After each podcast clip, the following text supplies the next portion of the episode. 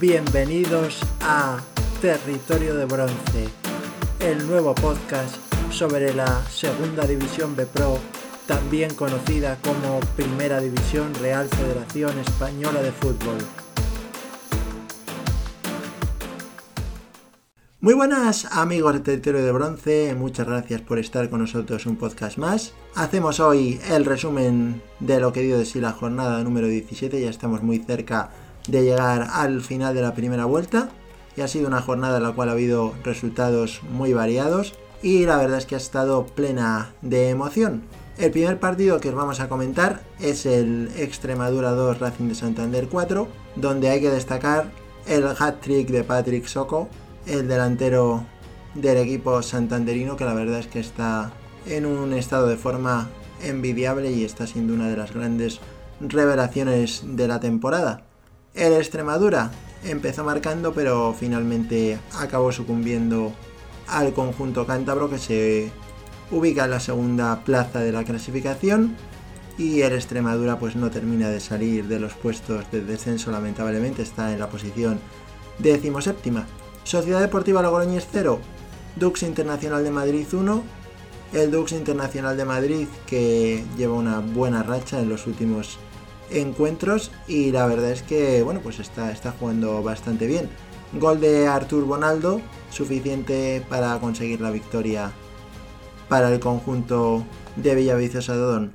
En cuanto a la Sociedad Deportiva Logroñés, pues es verdad que en los últimos partidos no está teniendo un buen desempeño, pero bueno, estamos seguros de que volverán otra vez a recuperar la senda de la victoria. Racing de Ferrol 2, Calahorra 1, un partido en el cual el Racing de Ferrol consigue una victoria muy importante, puesto que le aupa hasta la quinta plaza en puestos de playoff.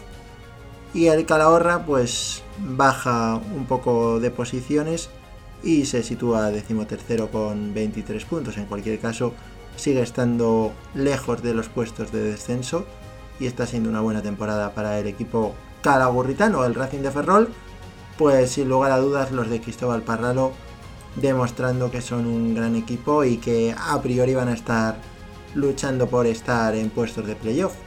Más partidos que os comentamos.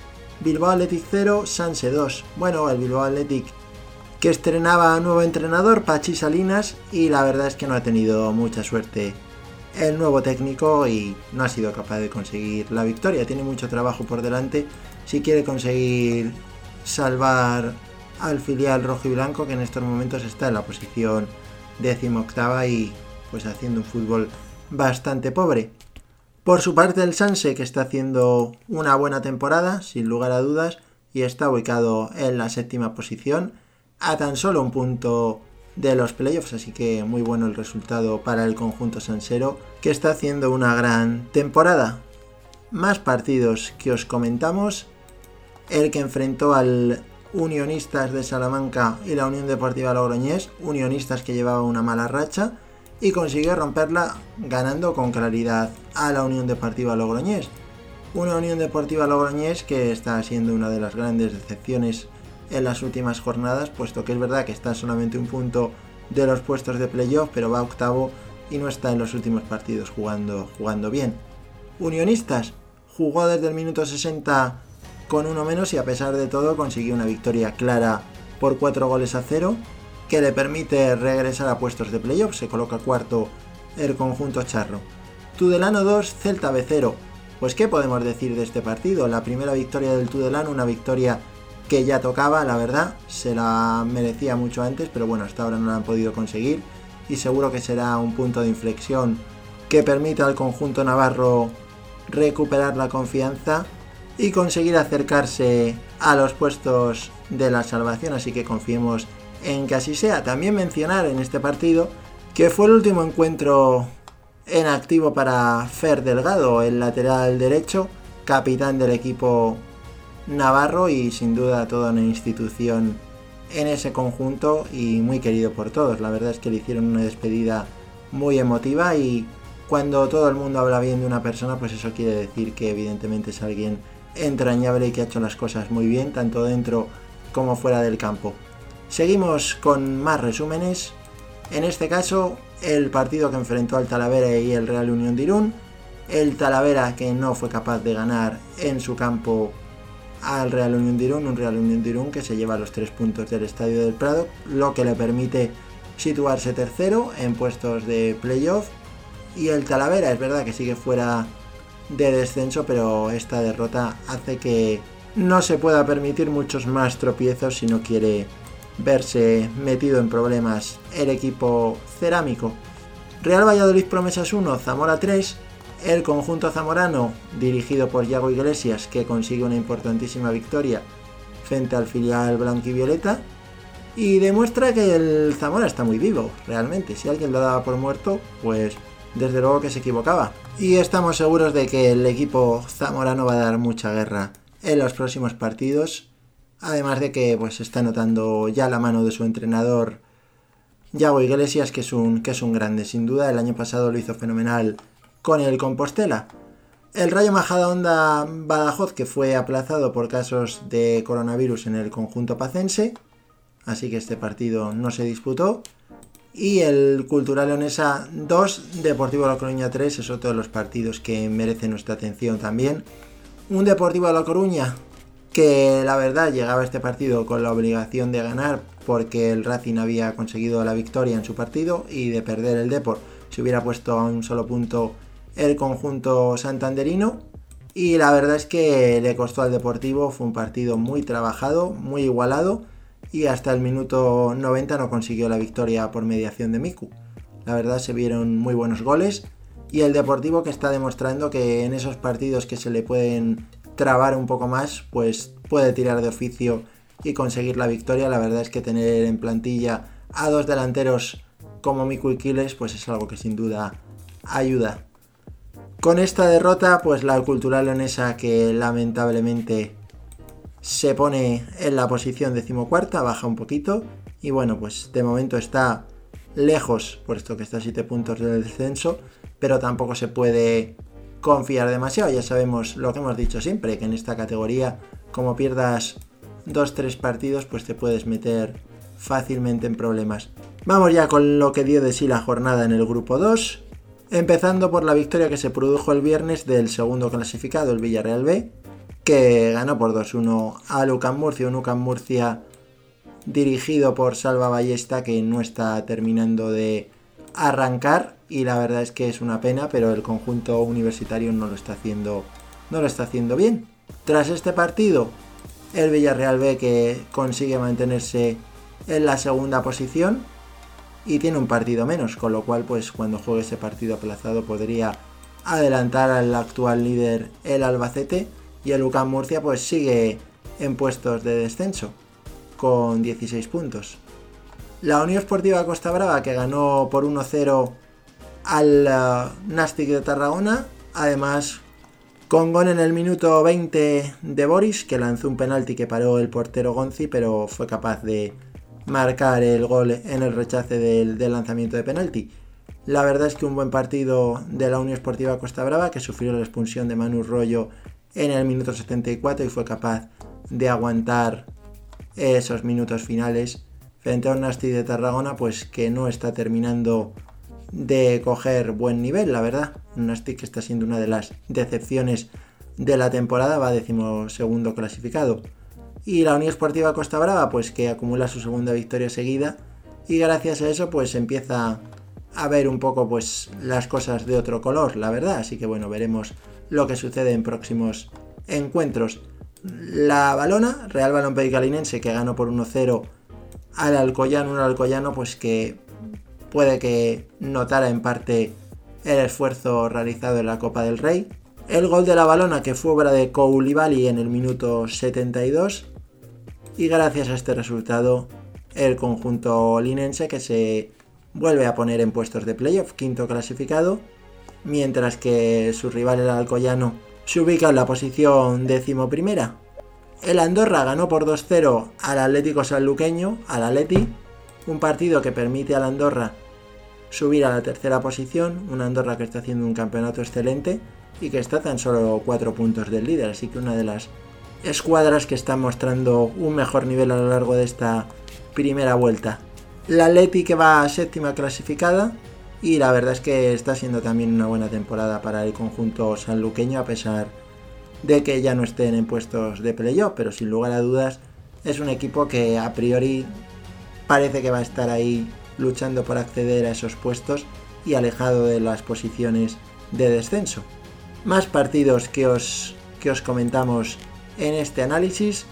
El Betis Deportivo 0, Real Madrid Castilla 3, el filial de Raúl González que consiguió una importante victoria fuera de casa frente al colista. Se ubica en la décima posición el filial merengue y pues como comentábamos antes el Betis Deportivo que va último clasificado y además está dando una imagen muy pobre en los últimos partidos. Así que necesita el técnico bético Pablo del Pino darle un giro de 180 grados a la situación, puesto que en caso contrario lo va a tener luego difícil para conseguir remontar en la clasificación. Atlético Baleares y San Fernando que no jugaron el partido por los casos de COVID del conjunto de la Real Isla de León. Así que habrá que esperar hasta pues eso dentro de unas jornadas cuando se juegue este partido aplazado para saber si suma el San Fernando o en su caso el Atlético Baleares puntos en sus respectivos casilleros. El Castellón Sabadell terminó con la victoria para el Sabadell por 0-1. Un triunfo que necesitaba el conjunto arlequinado como agua de mayo, puesto que está en posiciones de descenso. Gracias a esta victoria se mantiene a 6 puntos de los puestos de la permanencia, así que bueno, pues va a estar de momento el Sabadell teniendo que remar para recuperar posiciones, pero bueno, da la impresión de que tiene mimbres para poder conseguirlo.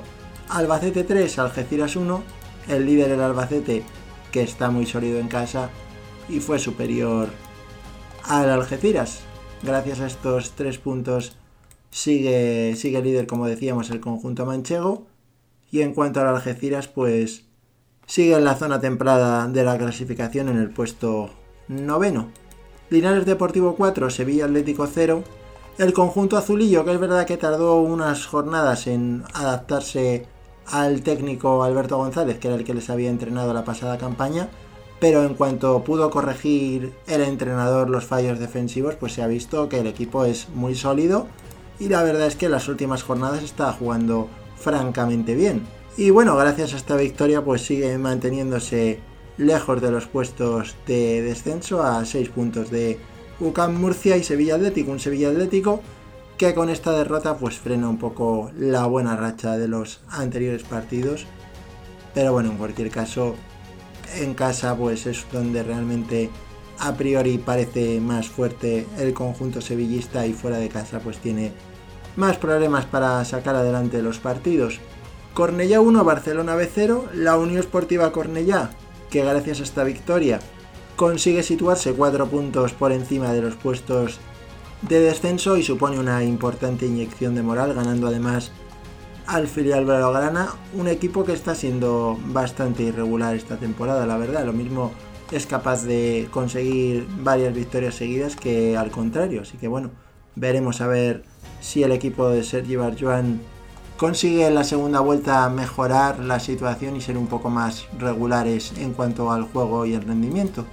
Con esto damos ya por finalizado el análisis a los partidos que se disputaron el pasado fin de semana en la jornada 17 y ahora vamos a ir rápidamente con la clasificación en ambos grupos. En el grupo 1, primero el Deportivo La Coruña con 37 puntos, segundo Racing de Santander con 33, tercero Real Unión de Irún con 29 puntos, cuarto Unionistas con 28, los mismos tiene Racing de Ferrol que es quinto, el Rayo Majadahonda sexto con 27 puntos, idéntica puntuación tienen el Sanse séptimo y la Unión Deportiva Logroñés que es octava, el Club Deportivo Badajoz que es noveno con 25 puntos, los mismos que tiene el Celta B que es décimo, la Sociedad Deportiva Logroñés décimo primera con 23 puntos, idéntica puntuación al Dux Internacional de Madrid que es décimo segundo y el Calahorra que es décimo tercero. En la decimocuarta posición está la Cultural Leonesa con 21 puntos, quinto el Talavera con 17 puntos y ya en puestos de descenso encontramos al Real Valladolid Promesas con 14, los mismos que Extremadura que es séptimo, Bilbao Athletic décimo octavo con 13 puntos idéntica puntuación al Zamora, que es decimonoveno, y en la última posición el Tudelano con 8 puntos. En el grupo 2, la clasificación está como sigue a continuación, el Albacete líder con 35 puntos, segundo clasificado está el Villarreal B con 34 puntos y un partido menos, tercero el Andorra con 31 puntos, cuarto el Atlético Baleares con 29 puntos y también tiene un partido menos, la Balona, la Balompédica Linense, quinta con 28 puntos, sexto el Castellón con 27 puntos y un partido menos, la Leti Atlético Sanluqueño 25 puntos, séptima posición, los mismos puntos tiene el Barcelona B que es octavo, noveno el Algeciras con 24 puntos, los mismos que tiene el Real Madrid Castilla que es décimo, y el Alcoyano que es décimo primero. Décimo segundo está el Nasti de Tarragona con 23 puntos. También tiene 23 puntos el San Fernando, que es décimo tercero. El Linares Deportivo, que está en la decimocuarta posición con 22 puntos. Décimo quinto el Cornellá con 20 puntos. Y ya en los puestos de descenso estarían Nucam Murcia con 16 puntos. Sevilla Atlético también con 16 puntos, décimo séptimo. Sabadell, décimo octavo con 14 puntos. La Unión Esportiva Costa Brava, décimo noveno con 13 puntos y colista el Deportivo con solo 8 puntos. Antes de despedirnos, pues recordaros varias cosillas. Lo primero de todo y muy importante, que nos podéis seguir en Twitter a través de la cuenta arroba la primera RFF. Os esperamos por allí. Y también comentaros que el sorteo del lote navideño que realizamos el pasado domingo ha resultado ganador el usuario de Twitter arroba Navarro Rondón de Sanlúcar de Barrameda, así que desde aquí felicitarle por, por ese premio que pues ya le hemos enviado y le llegará en los próximos días. Desearos a todos una muy feliz Navidad, esperemos que disfrutéis en compañía de vuestros seres queridos y amigos de estas fechas tan señaladas. La liga que nos regresa hasta el próximo 8 de enero cuando se disputará la jornada número 18. Y nosotros pues la semana que viene publicaremos algún podcast de algún tema de interés que pensamos que os pueda, que os pueda gustar. Así que de momento esta semana no tenemos previsto hacer más, además teniendo tan cerca las fiestas navideñas pues tampoco vamos a tener tiempo para ello. Pero la próxima semana sí, prometemos que habrá algún podcast interesante. Y nada, nos despedimos ya con nuestro saludo tradicional, ya sabéis, buen fútbol, alegría y buen humor, cuidaros mucho amigos, un saludo.